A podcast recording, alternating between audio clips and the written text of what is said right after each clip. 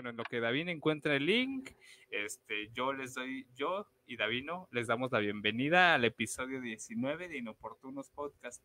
Este, ya saben, hablamos de psicología, este, conversamos al respecto de las experiencias propias, lo enlazamos como con cuestiones de la vida, de la cultura popular, este, dialogamos un poquito y todo esto con el afán de importunar particularmente, de moverle a las personas que nos ven ciertas cosas, de tocar algunos temas que quizá eh, tengan implicación con lo que somos como personas. Y para cuestionarnos hacia adentro de qué onda con nuestra vida, qué está pasando, este, qué nos está aconteciendo, este, mover cosas ahí a nivel psíquico. Y particularmente para difundir eh, la promoción de la salud mental, que sin duda creo que es un tema que nos ocupa, este, eh, esto ya en función de nuestra, este, nuestros estudios en psicología, eh, es un tema que nos preocupa y particularmente nos ocupa, por eso de ahí la importancia de, de para nosotros crear este podcast, este espacio de diálogo. En ese sentido, y como ya saben, tratamos de tematizar los episodios, este, el día de hoy estaremos hablando sobre la discriminación. La discriminación, esto en función al día contra la cero discriminación que se conmemora el día de mañana, el primero de marzo, si no me equivoco, ¿verdad, amigo? Este, y, de ahí la importancia de hablar de, de, la discriminación, qué es la discriminación, causas, consecuencias y, ¿Y qué le pasa o qué pasa quizá en las personas que discriminan y en las que son discriminadas? Creo que también trataremos de analizar, analizar un poquito si todos discriminamos de alguna manera o, qué pasa ahí con, con, nosotros, porque quizá no es una situación que esté exenta en nuestras vidas. Pero bueno, este, teniendo en cuenta eso, las los invitamos a que nos dejen sus comentarios, participen. Si surge alguna duda ahorita en la charla, este, nos la dejan aquí en la cajita de comentarios. Aquí los vamos a estar atendiendo. Y si tienen alguna opinión, también nos gustaría compartirla ya con, con base en lo que nos vayan diciendo, la, lo vamos analizando. Entonces, Davino, cuéntanos cómo comenzar a hablar de la discriminación. no sé. Este, creo que es un tema interesante en el sentido de que de que solemos categorizarlo muy este muy contundente en, aspectos muy radicales y en realidad de pronto no nos damos cuenta que es algo más común de lo que podríamos pensar. Por ejemplo, hace, hace ratito, para, para, acordarme de la fecha, porque la verdad no la tenía del todo presente, me puse a buscar, ¿no? Así rápido en Google, eh, Día de la Discriminación, y me apareció primero, antes del, del día que, estamos conmemorando, el Día de la Cero Discriminación, me aparece el, el Día en contra de la discriminación racial o algo así, ¿no? Este, y son ese tipo de cuestiones, ¿no? De pronto pensamos discriminación como hay discriminación por cuestiones raciales, por cuestiones religiosas, por cuestiones de género, por cuestiones, este, sí, e, ese tipo de, situaciones. Y en realidad creo que la discriminación es algo mucho más eh, amplio, amplio que, que eso, y que de alguna u otra manera, y digo, puede ser un poco radical mi postura, pero creo que todos discriminamos hasta cierto punto, eh, entendiendo los matices, ¿no? Tampoco se trata como de, hay, todos los que discriminan discriminan exactamente igual, sino hay discriminaciones definitivamente mucho más violentas, mucho más agresivas contra la otra persona y hay discriminaciones más sutiles. Entonces, pues sí, creo yo que, que ese es un buen punto de partida, ¿no? Como de entrada, no enfocarnos en, en, la discriminación como, como un concepto muy abstracto, sino como algo que realmente nos ocurre a todos y que, todos terminamos por realizar. Lo interesante es ver el por qué, ¿no? Eh, pero bueno, ¿tú, ¿tú qué opinas? ¿Tú crees que sí discriminamos todos? ¿Que estoy muy fumado con mis ideas? O... Bueno, sí creo que estás muy fumado con tus ideas, amigo, no particularmente con este tema en general. Eh, y sobre el otro... Después me dirás con cuáles sí estoy muy fumado. este, va que va. Pero sí, o sea, con lo segundo que mencionas, me parece que sí. Creo que quizá de alguna manera todas las personas en ciertos niveles discriminamos.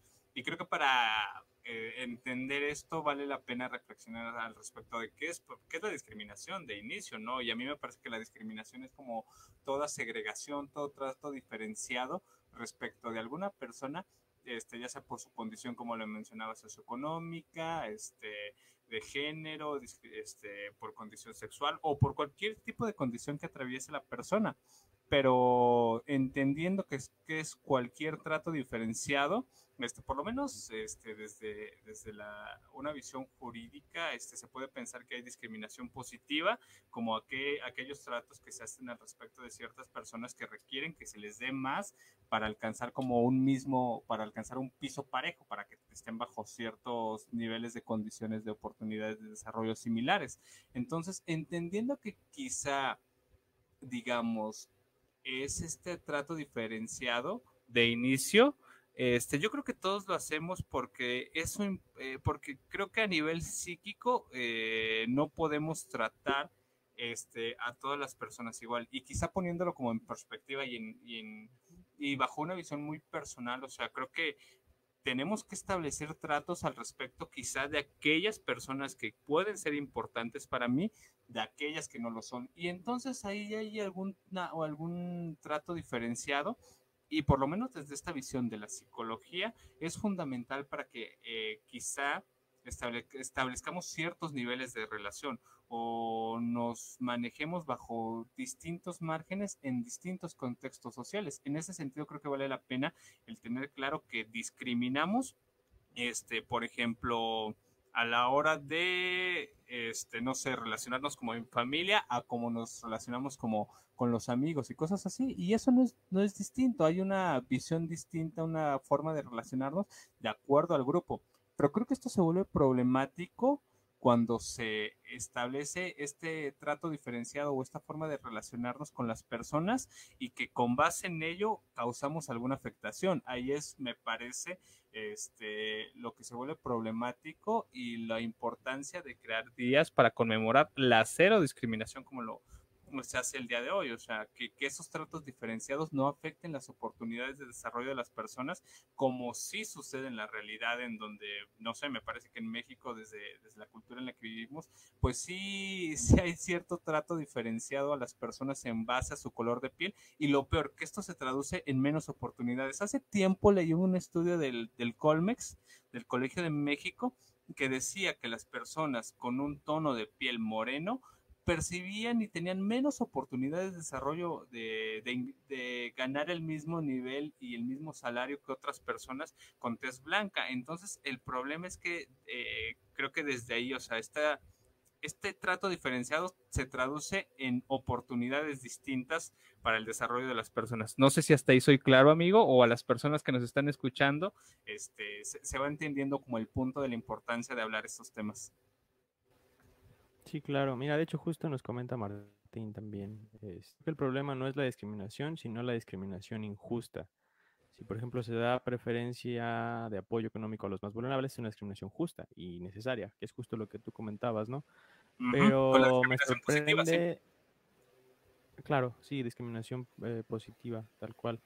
Este, Pero me sorprende que, que, lo enfoquemos tal cual como a esta parte más jurídica de gobierno, de que cómo se les otorga recursos y a lo mejor también laboral, eh, cómo, se, cómo se lleva a cabo a nivel laboral, porque creo que hay mucha tela que cortar a nivel de la parte psicológica en el sentido de, del el proceso como tal de discriminación. Y a lo mejor tú te ibas no como a este este trato o, o sí tal cual tratar a las personas de manera distinta pero como tal, la palabra discriminar viene de, esta idea de, separar, este, sí, de, poner a unas en, una categoría y a otros en otra categoría y cosas así, ¿no? Por ejemplo, bueno, a mí, además de, estos temas, me gusta mucho la parte de la investigación en psicología y hacen, por ejemplo, análisis de discriminación y, y son análisis estadísticos que se tratan de eso, de separar a los grupos. Este, entonces, pues de entrada, partiendo como de ese concepto, creo que es interesante pensar a la discriminación como el acto de encasillar a las personas a partir de un rasgo específico. Y eso es interesante porque eh, de pronto es, realmente lo que, lo que ocurre, ¿no? Es como si pudiéramos definir a alguien a partir de su color de piel, como si pudiéramos definir a alguien a partir de, de cualquier situación que quieras, ¿no? Podemos definir a alguien a partir de su género, podemos definirlo a partir de su religión, este, de su preferencia sexual, de lo que quieras. Este, y realmente no. Digo, ya simplemente acaba de mencionar cinco esferas de la vida de una persona que son las menos de las muchísimas que nos componen, ¿no? Y sin embargo, nos centramos en una sola para otorgarle un, trato, ya entrando como en la parte más conductual, otorgarle, otorgarle un trato distinto a, una persona a partir de un rasgo específico. Y creo que eso ya resulta, puesto en esos términos, resulta como muy contradictorio, ¿no? O sea, ¿por qué? Si yo sé, por ejemplo, yo sé que yo no soy nada más este, psicólogo, yo sé que soy una persona que tiene muchas otras características, que tiene muchas otras este, situaciones y sin embargo a lo mejor llega un médico y me dice, ay, ustedes los psicólogos de las ciencias blandas y que no sé qué, ¿no? Este, y digo, bueno, pero yo no soy eso, ¿no? Yo puedo reconocerlo en mí mismo y sin embargo luego voy y acabo discriminando a alguien más por otro, por otro rasgo, a lo mejor sin darme cuenta, ¿no? Entonces, ¿qué es lo que está pasando ahí? O sea, si es tan evidente el hecho de que las personas no somos una sola cosa, ¿por qué es tan sencillo que nos basemos en una sola cosa para discriminar? No sé si me entiendo, me voy a entender con la pregunta. Sí, creo que sí, amigo, y, quizá tratando de, darle un sentido a esto que planteas, creo que a veces nos sucede en la vida, en la vida humana, en la condición eh, por la que nacimos, en la que crecimos, que, que tratamos quizá de ser entendidos en toda nuestra complejidad, pero a la hora de entender a las demás personas, partimos de nociones muy reduccionistas. Por ejemplo, a la hora de cuando estamos contando nuestros problemas, es como de, ay, no, sí, es que mi problema es el problema del mundo y es súper complejo y no sé cómo resolverlo y es este súper complicado, pero ese problema que tú tienes, que básicamente es muy similar al que yo tengo, ay, no, súper sencillo, se resuelve así y así y así, este, y pues listo. Y, y creo que esto sucede también, este, eh, para hablar justamente quizá del tema de discriminación, que me gusta mucho cómo lo planteas como esta idea de encasillar a una persona por una de sus condiciones o una particularidad que, que tiene. Y quizá, y, este, quizá no estableciendo la manera de crítica, pero creo que esto tiene sentido para funciones estadísticas, para quizá establecer este, verdades a lo largo de un común de la población y, y creo que ahí puede servir mucho para este, diferenciar a un grupo de otro a nivel de grupo, a nivel de este, una muestra poblacional, no a nivel propiamente de entender la subjetividad de forma individual de cada una de las personas. Y creo que ambas visiones tienen su valor, o sea, en la psicología tiene tanto valor como la visión estadística de establecer este, verdades en función a las características de un grupo, como la propia verdad que puede tener un sujeto en relación a un padecimiento o a un dolor. Ambas situaciones son eh, esencialmente significativas, tienen creo que sus funciones particulares, pero creo que el tema, eh, creo que eh, lo, problemático se, se, vuelve a, se, se, presenta cuando quizá en la vida cotidiana, en el, interactuar cotidiano, este, pretendemos entender a la otra persona justamente como, como tú lo mencionas, con base en un rasgo, siendo que somos, este, una serie de circunstancias multidimensionales que van más allá del color de piel de una persona, de la condición socioeconómica, este, de la, del trabajo que realiza o de cualquier otra circunstancia. Entonces, quizás desde ahí eh, y de inicio valdría la pena el tratar de entender a las personas también en la complejidad que deseamos ser entendidos, no bajo una visión reduccionista de, ay, pues tus problemas X ahí, ahí se resuelven con el tiempo y los míos son los más complicados de la vida este, y son súper complejos o cosas así. Y, quizá, eh, bueno, desde ahí lo problemático. Me, también esto que planteas que, que dices que es eh, el diferenciar a un grupo de otro, este, es necesario y creo que hasta cierto, en cierto sentido, es inevitable. Eh, inevitable entendiendo que ese otro grupo distinto tiene el, mismo nivel de, de, dignidad y merece el mismo respeto que quizá al grupo con el que yo me identifico o el grupo del cual soy parte o del grupo que en cierto sentido me constituye y con base en el cual voy creando cierta personalidad, ciertos rasgos de comportamiento, este, ciertas, no sé, conductas estereotipadas que se mantienen a lo largo de quizá una generación o cosas así. Entonces, este, a y creo que ahí ah, eh, hay un tema que, que, no sé si valga la pena tocar, que es el soportar la diferencia, el soportar la otredad, porque creo que, que, en este punto de la vida este, buscamos lo común, buscamos confirmar o buscamos relacionarnos con aquellas personas que piensan lo mismo que yo y eso lo hace más llevadero y, y aquellas cosas que son diferentes o que me son ajenas, este, las, las separo, las hago como que no existen y bye con eso y este, yo me quedo aquí en mi circulito que es como lo cómodo y, y con base en ello me, me muevo en la vida, lo cual yo creo que tiende a crear sociedades como las que tenemos, o sea, muy polarizadas en el sentido, este, por ejemplo, eh, en esta situación que sucede mucho en México, en, en, polarizar la sociedad como en chairos o fifís o este, chacas o fresas o cosas así. Entonces creo que desde ahí esta visión de, e, esta noción de separar para relacionarme únicamente con lo que conozco se vuelve problemático en ese sentido. No sé qué piensas al respecto, amigo. ¿Tú eres chairo o fifi? Este, soy Chairo, amigo, Chairo. Sí, sí, sí. Le pensaste. Le pensé, pero creo que sí soy más Chairo que Fifi. Mis constantes críticas al capitalismo lo comprobarán. Pero fíjate, justo ahí no es, digo, más allá del chiste con la pregunta. Sí, sí. Es interesante, ¿no? Porque tampoco es como que nos podamos nosotros mismos encasillar, ¿no? Así como, ay, la definición de Chairo encaja perfectamente con lo que yo pienso, ¿no? Claro. Es, es un, no, no es una dicotomía, es un continuo bastante extenso, ¿no? Y, bueno, nada más como eh, comentario, pero sí, justamente, eh, de hecho nos comenta también Martín eh, nuevamente, un, muy interesante, y, y, que más o menos para allá iba yo.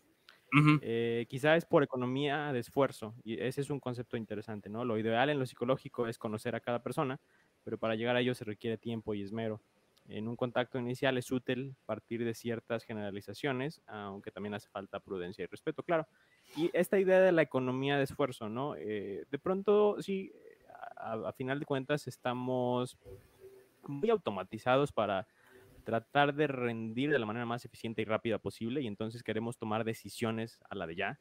Eh, pero va mucho más eh, va mucho más allá, va, va, en, va, en, un sentido muy automático que creo que puede tener varias raíces interesantes, eh, sobre todo a nivel de esquemas mentales, ¿no? Y entendiendo los esquemas mentales como aquellas conexiones o pensamientos o formas de ver la vida que ya tenemos en nuestra mente muy, muy automatizados que nos hacen de inmediato reaccionar de cierta manera ante ciertas cosas, ¿no?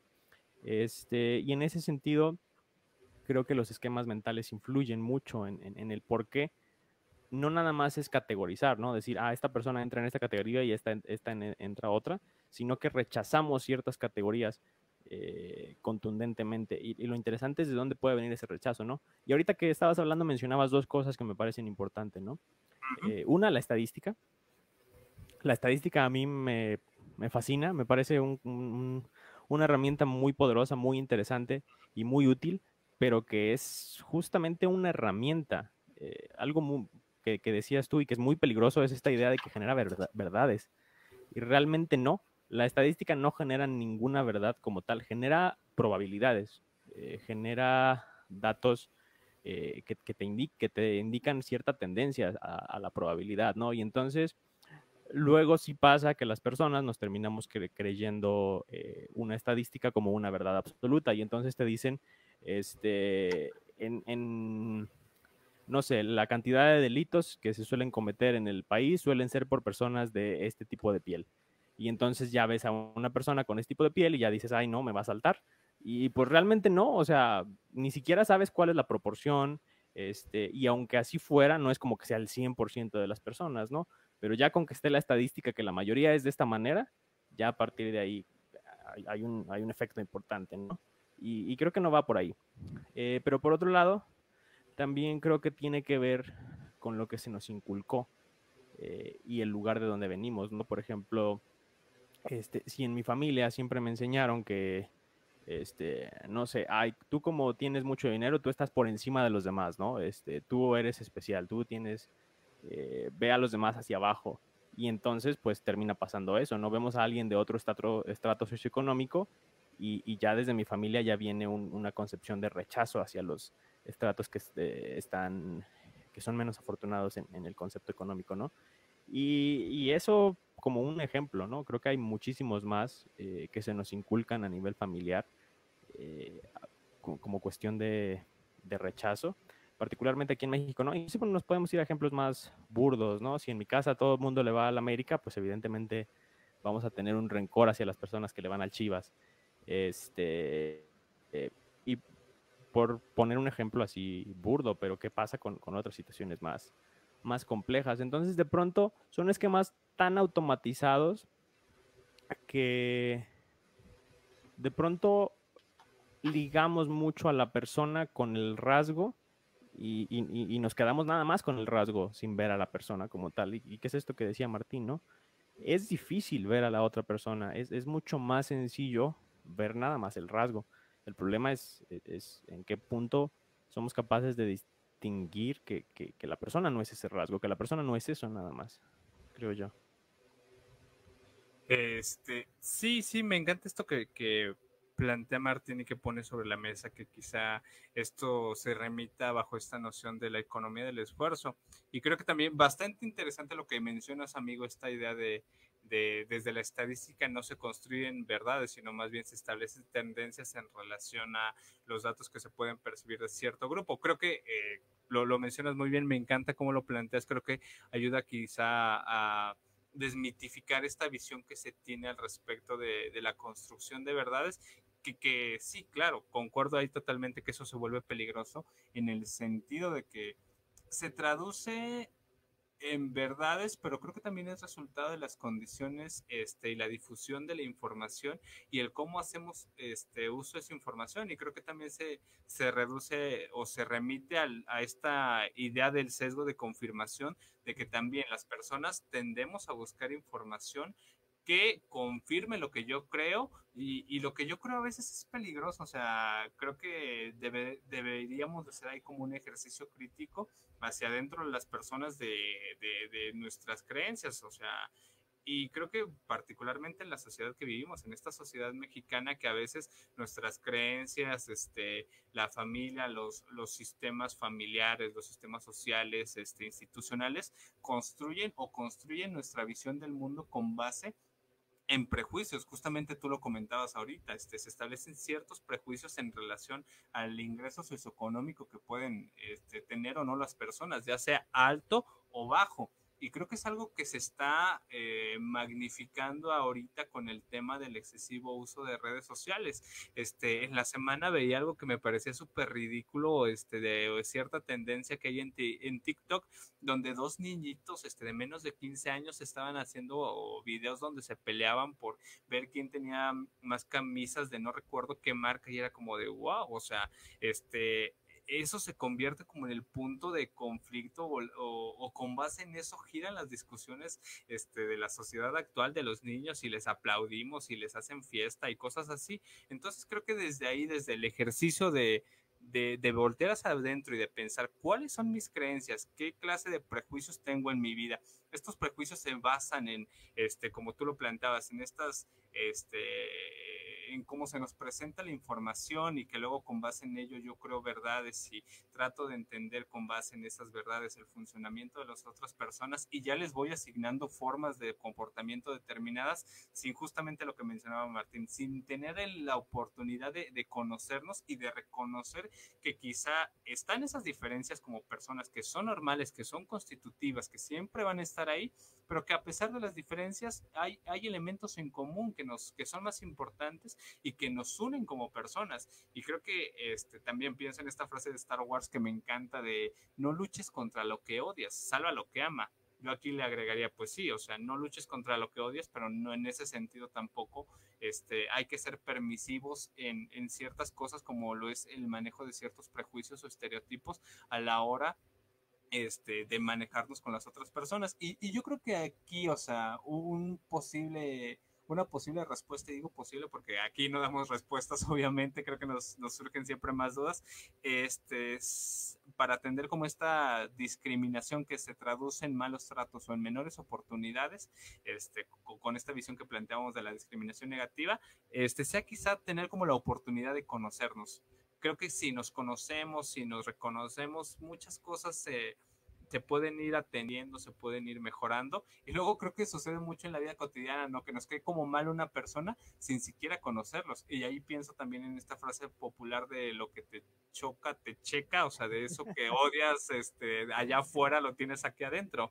Entonces, quizá, o sea, una posible alternativa sea el conocernos, el, poder vernos a los ojos y decir, ah, pues no inventes, es una persona y tiene como los mismos pedos que yo y son igual de complejos que los que yo puedo tener. Este, no sé si hasta ahí voy siendo claro, amigo, o si vayamos revisando los comentarios que nos van dejando por acá. Sí, justamente. Eh, no sé por dónde irme porque son dos, dos bifurcaciones muy, muy distintas. Vámonos primero con el comentario y me acuerdas ahorita de retomar lo que decías tú. me llama mucho la atención porque es un tema que a mí me gusta mucho y creo que estaría interesante platicarlo, pero no sé si este sea el espacio porque estamos apuntados a un público más en general, pero es interesante, ¿no?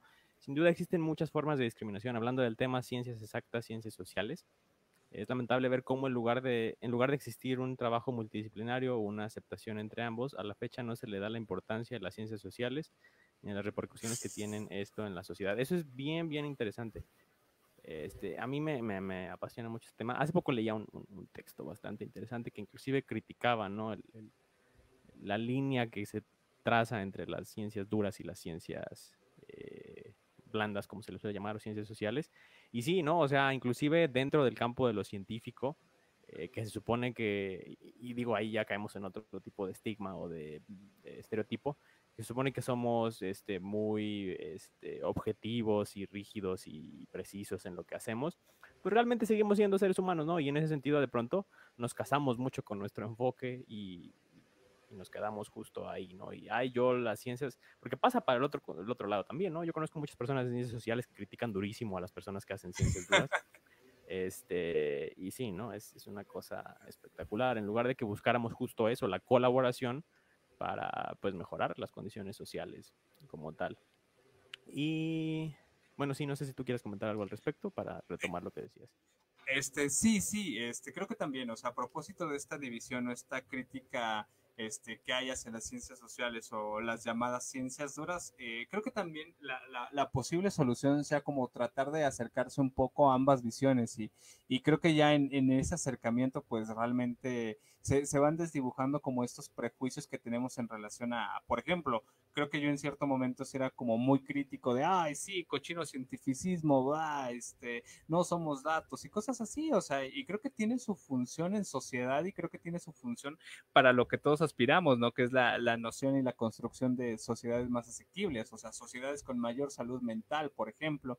Y, y creo que, por ejemplo, en el tema de las ciencias duras, yo particularmente tenía una visión muy positivista victoriana del siglo XX de cómo se hacía la ciencia, de nada más con numeritos y chalala, y de la física, una física muy mecánica, newtoniana, y, y hoy la visión de la ciencia es totalmente distinta, o sea, estas esta visión positivista de únicamente pensar bajo datos o esquemas numéricos y que eso se traduzca en formas de ver a las personas, pues obviamente es muy obsoleta. Creo que actualmente partimos en, en las ciencias, en ambas ciencias, desde las ciencias sociales, desde las ciencias este, quizás más duras o más exactas, desde presupuestos distintos y, obviamente creo que lo interesante es establecer ciertos diálogos y canales de, de comunicación. A mí me encanta el psicoanálisis, creo que es la la base epistémica más, más sólida de la que puedo tener conocimiento para dar cuenta de la estructura o el funcionamiento de las personas eh, a nivel psíquico, se me ocurre.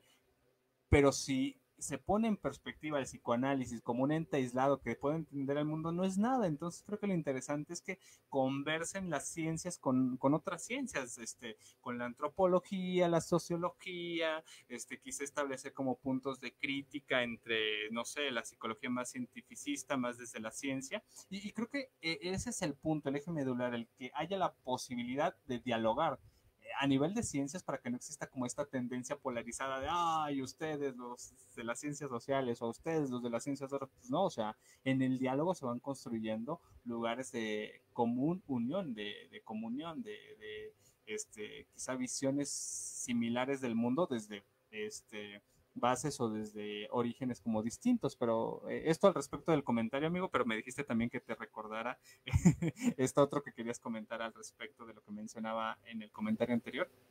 Sí, no, y creo que eh, hasta cierto punto se enlazan, ya que lo estaba pensando, ¿no? Eh, y, que este ejemplo de las ciencias y de la pelea entre científicos, este, porque inclusive dentro de la misma disciplina te encuentras unas bien padres, este, hay, por ejemplo, así artículos científicos que se contestan un autor a otro porque están en desacuerdo y se pelean literalmente, pero de manera muy crítica, muy, muy este, objetiva, se supone, ¿no? Es todo, todo un show. Pero e, es un ejemplo interesante justo de esto que mencionabas, ¿no? Eh, a final de cuentas, otro elemento importante dentro del aspecto de la discriminación es el sentido de pertenencia. Eh, creo yo que mucho de lo que existe eh, en el sentido de discriminar a otros grupos parte de la necesidad de reafirmar el propio, ¿no? Este, y es el ejemplo que ponía hace rato, ¿no? El, ah, yo como soy del, del, bueno, ya no voy a decir Chivas América, yo como soy del Pumas, este, Madrid, gordo, los, por ejemplo, yo como le voy al Barcelona, y esto sí es verídico, este, me caen gordos los que le van al Real Madrid, aquí como mis ojos. Este, entonces, es, es, ni siquiera es el odio como tal al, al, al Real Madrid o, o, a la otra persona o a algún jugador o al que quieras, ¿no? Simplemente es, yo pertenezco a este grupo que nos basamos este, en, cierta filosofía de, del fútbol y de los ideales y de ciertos jugadores y lo que quieras. Y por ende, el, el, paso lógico es decir, tienes que aborrecer a los del Real Madrid, porque entonces ni siquiera eres un buen este, barcelonista, ¿no?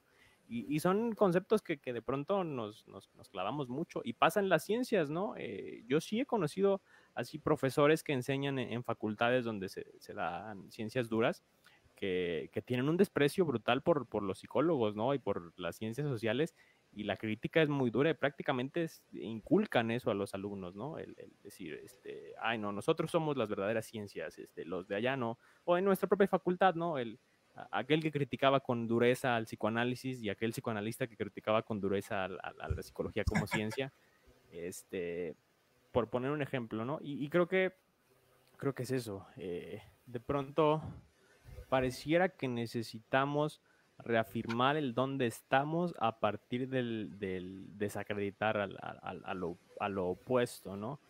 Pero no sé, no sé, creo que eso es, eso es muy delicado porque que, eh, no sé, a lo mejor, por ejemplo, con Jorge sí bromeo así de que, ay, tú Madrid y que no sé qué, pero pues a final de cuentas, pues puede haber la, la, capacidad de, de ver que, que, además de irle al Madrid, también, pues el pobre le va al Cruz Azul, entonces... Pues, mal chiste.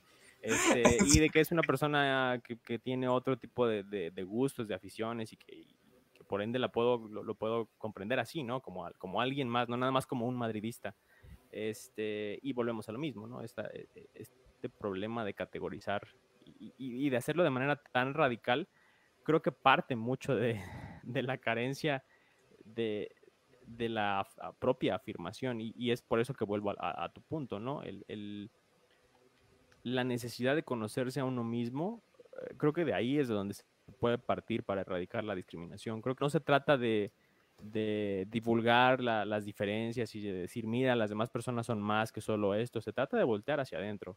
Creo que en la medida en la que seamos capaces de voltear hacia adentro y de conocer quién soy yo realmente, es mucho más sencillo eh, entender eso, la diferencia con los demás, porque luego es un paso peligroso, ¿no? Eh, el, el decir, este, yo no estoy muy seguro de quién soy, yo no estoy muy seguro de qué, qué, qué es lo que es importante para mí y demás, por lo tanto, necesito reafirmar lo que soy. Ah, pues lo voy a reafirmar a partir de este punto y la manera de hacerlo es, es des desacreditar al, al, al, opuesto. Y pasa mucho, pasa mucho. Entonces, y, y justo eso, ¿no? Justo este, este eh, dicho populachero que decías, ¿no? El de lo que te choca, te checa. Eh, creo que también va, va mucho en ese sentido, ¿no? Mucho de lo que rechazamos de otras personas, y digo, no es la única explicación, evidentemente, somos seres uh -huh. muy complejos, no, no todo lo que te choca te checa este, realmente, pero sí es, sí es algo que puede ocurrir. Mucho de lo que podemos rechazar de otra persona puede venir de algo que de una u otra manera estamos rechazando de nosotros mismos. Este, o a lo mejor que estamos rechazando porque, porque nos da miedo acceder a esa parte de nosotros mismos también. No sé, por ejemplo, se me ocurría ahorita justo eso este, yo como un científico duro, a lo mejor tengo muchos problemas de acceder a la parte emotiva eh, de mi persona y por lo tanto lo más sencillo es criticar a todo el que lo haga, ¿no? Y, y quién mejor ejemplo que el psicólogo. Entonces por eso es muy sencillo atacar a los psicólogos. Eh, me acordé del capítulo de Rick and Morty donde eh, de Rick Pepinillo donde critica muy duramente a la psicóloga, ¿no? Y es es justo esta idea.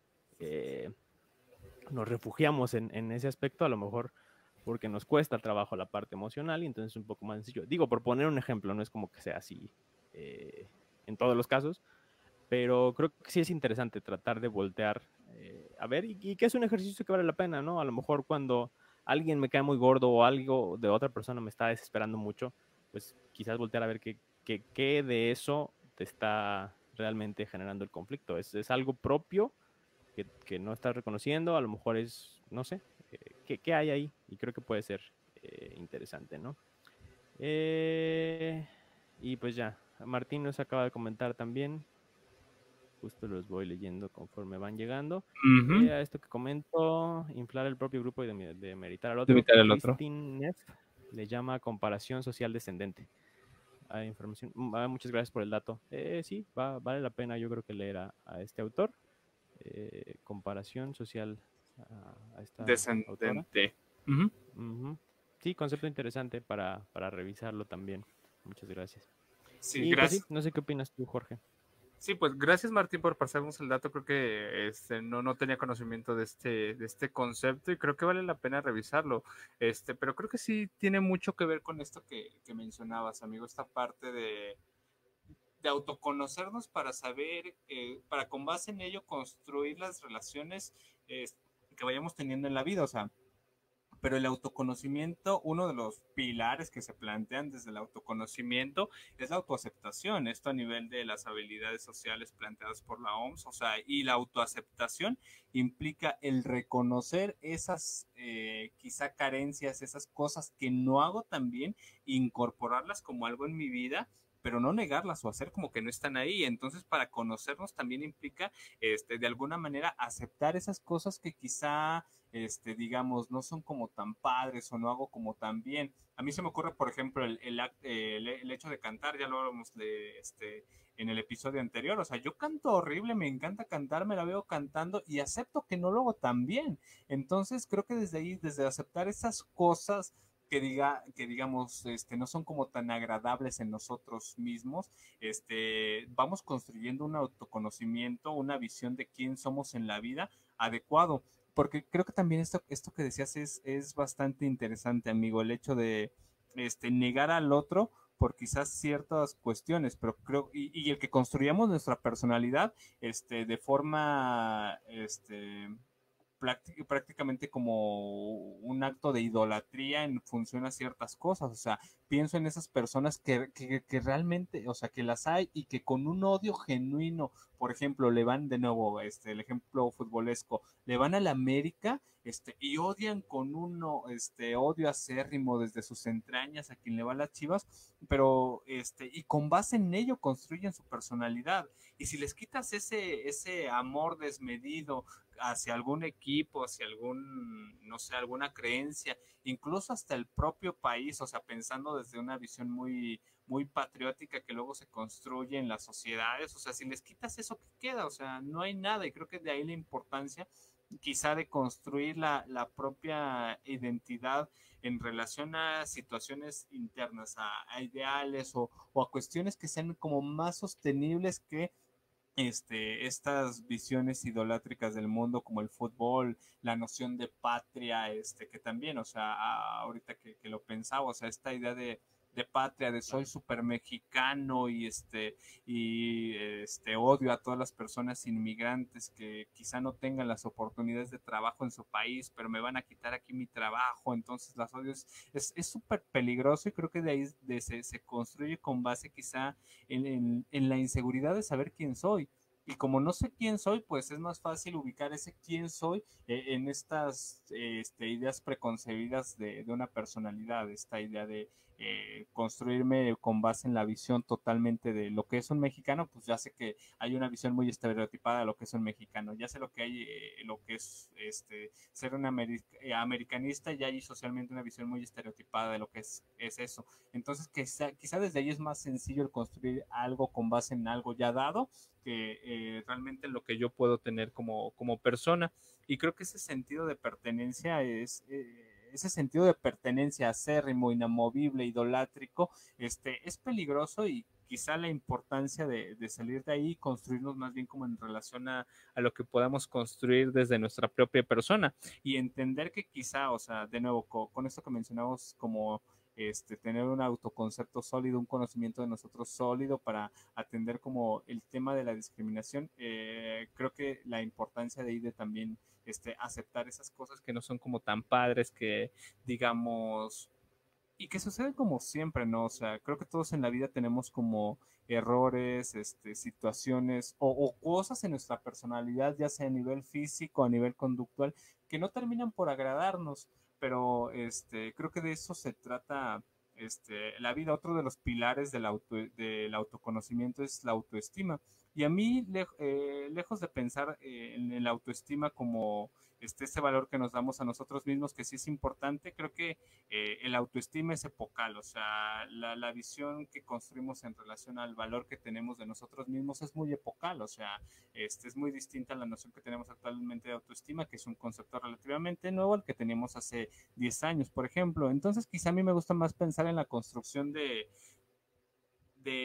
esto que decía Raymond Carver como, como estilo o sea, el aceptarnos con base en el estilo que tengamos y el estilo se remite este, quizá a esas conductas. Eh, el estilo para Raymond Carver él, era el error tan trabajado que parecía hecho a propósito. Entonces, quizá estos errores que tenemos en la vida, los trabajemos tanto que se vuelvan como algo parte de nosotros y con base en ello construyamos como la idea de lo que podemos llegar a ser o de lo que somos y no negar esas cosas que no terminan por gustarme, proyectarlas al otro y las proyecto en el otro y pues me este como no me gustan a mí, no me gusta que estén en el otro y si no están en el otro las elimino y pues este siguiendo esta línea de pensamiento, pues trato de separar a esa persona de mi de mi vida a fin de eliminar eso que quizá estaba dentro de mí que pues no terminé por ver.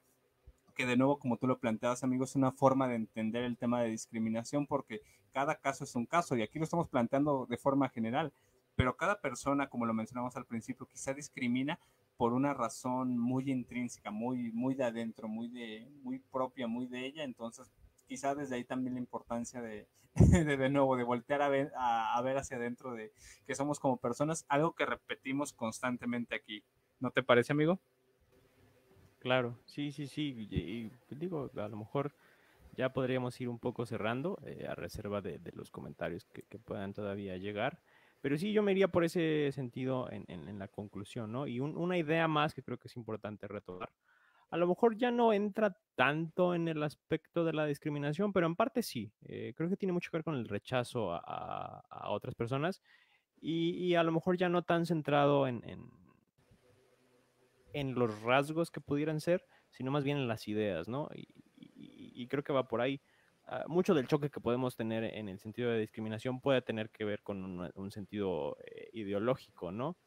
este, el psicoanalista que rechaza al, científico por positivista, ¿no? Este, eh, por poner, volver al ejemplo académico, ¿no? Pero puede pasar también con cuestiones de religión, con cuestiones eh, de política, eh, inclusive con cuestiones nacionalistas, ¿no? Como decías tú, nos, nos venden y nos compramos una ideología muy específica y de pronto rechazamos mucho la, la ideología de otra persona no nada más, digo, para añadir al, punto, no nada más para reafirmar la propia, sino para protegerla, en el sentido de que lo difícil a lo mejor de, exponernos al trato con personas distintas a nosotros es eso que te cuestionan, ¿no?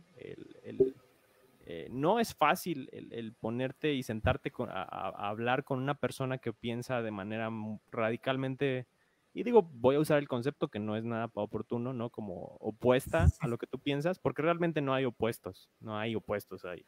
Puede ser una postura muy distinta eh, y a lo mejor en el otro extremo de, de, ciertas características.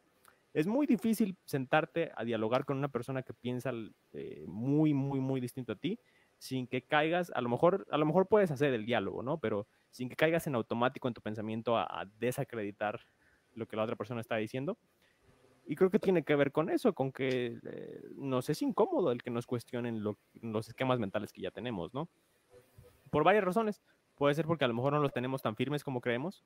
Este, y entonces a la, más mínima provocación o a la más mínima cuestionamiento a ese, a ese esquema que yo ya tengo, este, pues digo, ah, caray, no, espérame, y entonces empiezo a anular a la otra persona y empiezo a desacreditar a la persona y no al, al, argumento.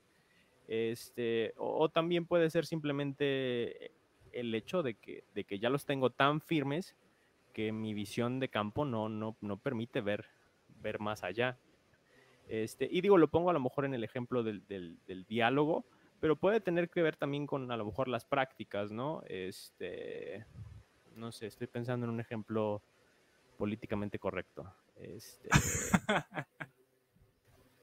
no sé, si a lo mejor en, en, este, en mi casa me enseñaron que, eh, este, no sé, para, para, salir de casa tienes que casarte, ¿no? No puedes irte en unión libre.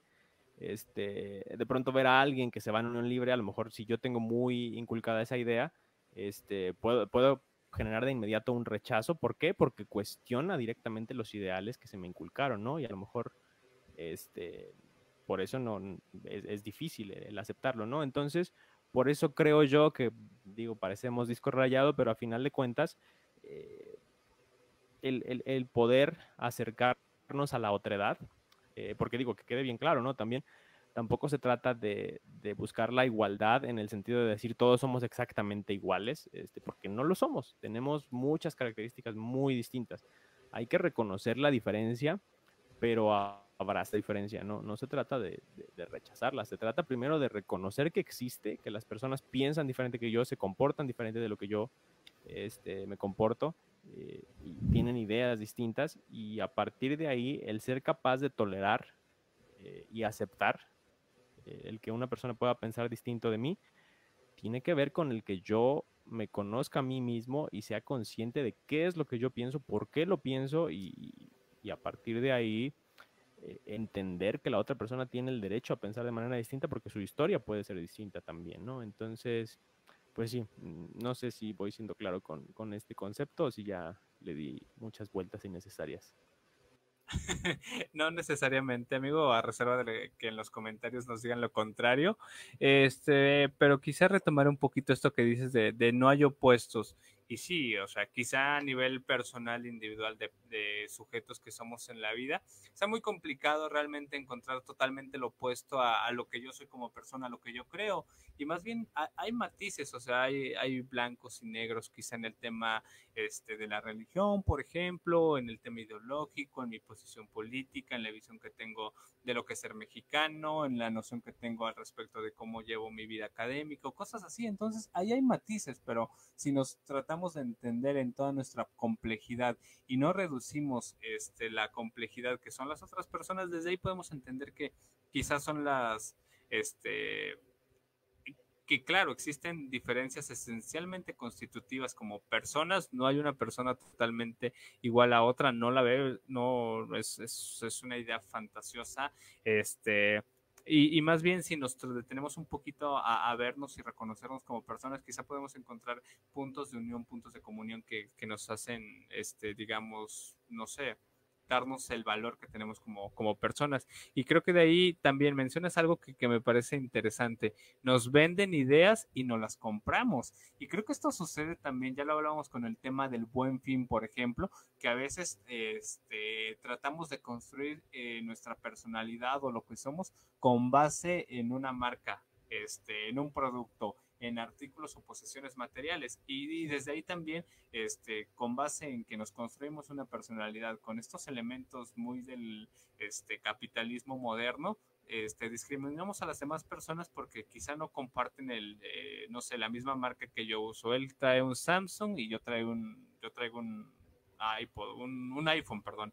Entonces creo que esas, esas formas de vendernos ideologías son como también sumamente peligrosas si este, entendemos que hay quizá cosas más importantes a nivel personal, a nivel individual, a nivel este, de creencias que las posesiones materiales. Y creo que de ahí la importancia de no comprarnos ideologías a pesar de que nos las vendan y más bien tratar nosotros mismos de, este, no sé, ir, ir construyendo nuestra propia ideología. Este, que también ahí yo tengo un tema particular con la noción de ideología, porque me parece que la ideología solo es la, las, este, creer que nuestras creencias son reales, pero bueno, yo creo que es, normal y es necesario tener como ciertas creencias que pensemos que son reales, pero bueno, creo que para este punto y lo esencialmente importante quizá es el hecho de no comprarnos como estas ideas prefabricadas y vendidas y que nos hacen como continuar segregándonos, que, que como ya lo mencionabas, vale más, es, es, ciertamente más importante reconocernos como matices y no como esencialmente diferentes y totalmente sujetos, este, eh, en donde prevalece como la idea de, del otro es malo y yo soy el bueno, cosas así, ¿no? O sea, en esta visión moralista, ni, el otro es totalmente malo, ni yo soy totalmente bueno. Este, y bueno, no sé si quieras leer los comentarios, amigo, ya para ir cerrando el episodio del día de hoy. Sí, sí, sí. Este, bueno, también un punto creo que es importante antes de, irnos ya cerrando. Eh, esto que mencionas creo que es muy necesario el, abordarlo, el, por qué nos compramos las ideas, de pronto, porque necesitamos, ya lo hablábamos hace muchos episodios, ¿no? ni siquiera recuerdo cuál fue, pero fue de los primeros, el de la, la, incertidumbre. Este, nos las compramos porque tenemos cierta necesidad de certidumbre, ¿no? Y entonces nos las quedamos también porque es muy difícil cuestionarlas. Eh, en la medida de cuestionar su propio sistema de creencias, su propio sistema de, de, visiones que a lo mejor se te impusieron hasta cierto punto, ya sea por el nicho familiar, ya sea por el contexto social de tus amistades, de la escuela, este, de, de la nación como tal, eh, no sé, eh, los grupos a los que pertenecías, cuestiones así, los adoptamos para pertenecer quizás, eh, pero después ya cuando damos un paso distinto y tratamos de cuestionarlos, es muy difícil porque cuestionar las propias creencias implica quedar separado en, tierra de nadie, ¿no? Por un pequeño momento eh, ya no sabes ni en qué creer, ya no sabes en, dónde estás parado, qué, qué, tiene sentido, qué no tiene sentido. Y ese proceso es muy difícil de llevar a cabo eh, de manera solitaria. Este, pero de pronto puede que llegue a, puede que sea necesario porque de pronto podemos estar viviendo con cierto nivel de conciencia de decir, oye, esto que pienso quizás no es del todo correcto, quizás este, no me está haciendo útil en, mi vida, me está perjudicando hasta cierto punto, pero es más sencillo quedarme con esta idea que empezar a cuestionarla. Eh, entonces, pues creo que sí es importante, si a lo mejor de este tipo de situaciones vale la pena eh, empezar a hacerlo y quizá se puede hacer desde un acompañamiento, ¿no? Particularmente creo que un proceso de corte psicoanalítico quizás o de, de de corte un poco más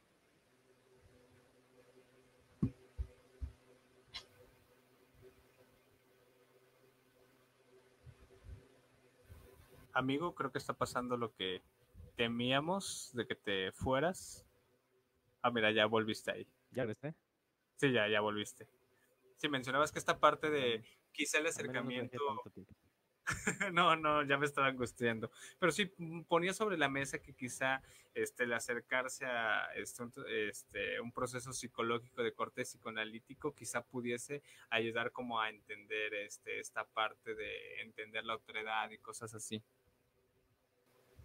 Sí, digo, por poner un ejemplo del psicoanalítico, creo que hay otros enfoques que también pueden ser de, utilidad. Hay algunos otros más prácticos, quizás, que era lo que mencionábamos en el episodio anterior, ¿no? Estaría interesante eh, después hacer un episodio centrado en, los tipos de enfoques que podríamos tener. Este, pero sí, eh, dejando nuevamente la invitación, y a lo mejor una invitación más puntual en ese sentido, creo que sí vale mucho la pena el, eh, y, no, por, no para que necesariamente a lo mejor eh, descartemos todas nuestras creencias y nos convirtamos en una persona completamente distinta, este, sino a lo mejor para reafirmarlas y decir, ok, sí creo esto, pero lo creo por esto, y no porque me lo dijeron, sino porque yo realmente lo creo. Eh, creo que ese es un paso que es fundamental para, para todas las personas si queremos vivir con, con, cierto nivel de, de, estabilidad y paz mental también, y que es parte de lo que dice Martino aquí en su último comentario eh, ah, no, perdón, es este. Por lo que decían de conocerse a uno mismo, evitar los propios sesgos y cooperar con lo diferente en lugar de querer eh, justamente destruirlo. Creo que para eso es definitivamente eh, un proceso de, de, de, limitar cuáles son los sesgos que yo estoy teniendo y demás, ¿no? ¿Y qué más nos ha comentado? Ah, lo que, lo que comentaba de el Big Five. Eh, esto, este, sí me gustaría abordarlo, pero estaría interesante que lo hiciéramos en otro episodio dedicado a, este concepto. Eh, que, es el Big Five, para quien no lo sepa, es, un test, es un, es un constructo, una teoría de, la personalidad y que habla de cinco rasgos principales ¿no? de, personalidad. Este, si lo buscan en línea, literal pueden hacer el test y les va a decir qué tipo de personalidad tienen. Eh, yo tengo mis reservas, tengo mis reservas respecto al Big Five eh, y, en general a los test de personalidad. Eh, Por dos. Particularmente. Creo que son interesantes, pero también son muy encasillantes hasta cierto punto. Entonces, es, eh, a mí me gustaría que tuviéramos un episodio respecto a, la personalidad, creo que estaría bastante interesante y abordáramos todo este tipo de temáticas. Pero sí, esta idea también de lo liberal y lo conservador eh, es interesante, sin caer nuevamente en dicotomías. Pero eh, terapia de aceptación y compromiso habla de el concepto de flexibilidad psicológica y rigidez psicológica que, a mí me gusta un poquito más que, este tipo de conceptos de, del Big Five y que no entra tal cual en, una dicotomización de decir, ah, eres rígido o eres flexible, sino es, toda una serie de matices eh, que parten hacia distintas dimensiones inclusive, pero que básicamente se trata de qué tan, tan rígidos somos a nivel de mental, ¿no? Qué tan difícil nos es cuestionar nuestras propias ideas, nuestras propias creencias, nuestras propias emociones, eh, y qué tanto tenemos, a lo mejor, por el lado de la flexibilidad, la posibilidad de decir, ok, sí, a lo mejor eso que pienso no es, no es del todo correcto, pero puedo ganar el cambio, ¿no? Es, es un concepto que a mí en lo particular me gusta un poco más eh, en ese sentido. Pero bueno, ya nos estamos pasando nuevamente de la hora. Este, no sé, algún otro comentario que quieras eh, dejar sobre la mesa antes de, de que cerremos o ya estufas. Es pues no, creo que la mayoría de los puntos este, esenciales se, se, han hablado, amigos, y quizá el de nuevo, el, el recordarnos que no somos como este, seres, total, seres o personas totalmente construidas, sino más bien estamos en construcción y creo que eso también se remite a entender que nuestras ideas pueden cambiar y que eso que anteriormente odiaba profundamente este, puede ser distinto a futuro y creo que eh, no es, eh, entendiendo eso, creo que es una pérdida de esfuerzo a nivel psíquico el estar este, rechazando como la diferencia o estar negándome a aceptar una visión distinta del mundo o el encasillar a alguna persona este, de acuerdo a cierta creencia particular y asumir como que es mala o cuestiones así. Entonces, este, bueno, con esto que mencionabas de los test de personalidad y la mayoría de las pruebas psicométricas, pues sí, claro, este, en un contexto determinado creo que pueden ser muy funcionales, este, nos dan aproximaciones al respecto de lo que somos y, y con base en ello entender en general quizá la vida misma, este, tenemos aproximaciones a lo que somos, a lo que son las demás personas y desde ahí quizá el polarizarnos y establecer como visiones muy este, radicales y particularmente que atenten contra la integridad o la dignidad de las demás personas es, peligroso creo que no tiene sentido. De nuevo, la invitación a, que nos que nos hacen nuestros amigos de Star Wars de que de, de, las o sea de quien soy fanático este de, de, salvar particularmente lo que amemos en lugar de andar destruyendo ahí este de forma muy incisiva lo que odiemos. Y pues creo que a final de cuentas como lo planteaba Freud quizá el odio es meramente una formación reactiva de, de, una visión distorsionada que tenemos al respecto del amor o de la aceptación. Pero bueno, este también es una aproximación a lo que somos como personas y vale más de nuevo el autoconocernos, eh, autoconocernos y para no andar ahí sufriendo y como lo decías, amigo, este, no tener paz mental, pues quizá enfocarme más en, en, lo que soy yo como persona en lugar de andar rechazando lo de, lo de allá afuera. Y pues con eso cerrar, amigo. ¿Algo más que quieras agregar? No, creo que ya, ya le di muchas vueltas a, lo mismo. Creo que la conclusión ya, ya la di. Entonces, para no volver a decir lo mismo, pues creo que por ahí podríamos eh, dejarle por esta ocasión. Eh, síganos en redes sociales, ya eh, estamos en, YouTube, en Facebook, en Instagram, en Spotify. Este, no sé a qué más tirarle, ya con eso está bien. Metroflog, más MySpace, este, Hi-Fi, esas que había antes, ¿no, amigo? no, creo que no. Oye, no sé si tenías TikTok. Si quieres, también abrimos un TikTok. Ah, no, no, no, yo no tengo TikTok, amigo. O sea, está en Facebook me aparecen los videos de TikTok, pero es igual no estaría mal. no tengo TikTok, pero síganme ahí como. Ah, no, ¿verdad? no te voy a juzgar ni te voy a encasillar porque te guste TikTok. Eso espero, amigo. Ya, ya bastante tenemos con nuestras diferencias futbolísticas entre Madrid y Barça. Pero bueno, muchas gracias a las personas que se mantuvieron aquí, a las que nos estuvieron viendo, a las que nos van a escuchar y pues este, hasta la próxima. Sí, esto ha sido todo por nuestra parte. Yo fui David Díaz, aquí mi compañero Jorge López y esto fue Inoportunos.